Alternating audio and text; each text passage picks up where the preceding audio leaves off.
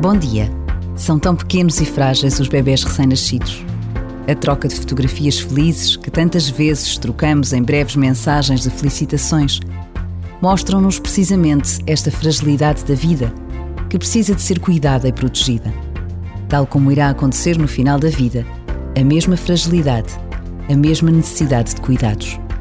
Por vezes, basta a pausa de um minuto para nos recordarmos dos nossos bebés acabados de nascer e dos nossos avós e bisavós.